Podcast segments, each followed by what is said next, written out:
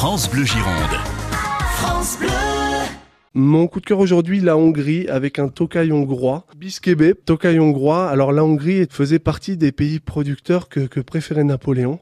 Alors historiquement plus sur des vins moelleux, sauf que les vins moelleux ne se vendant plus, les Hongrois ont été obligés justement de produire des blancs secs à base de furmint, le cépage local là-bas, qui donne des vins sur la pêche blanche, sur euh, le fruit exotique, avec une belle minéralité, avec des vins faits pour l'apéritif, mais qui peuvent accompagner des plats un petit peu plus épicés, avec des notes de, de sucré salé notamment. Des vins de plaisir, des vins gourmands, à 9 euros en cave qui, qui, justement vont accompagner tous vos repas d'été et vos différents apéritifs.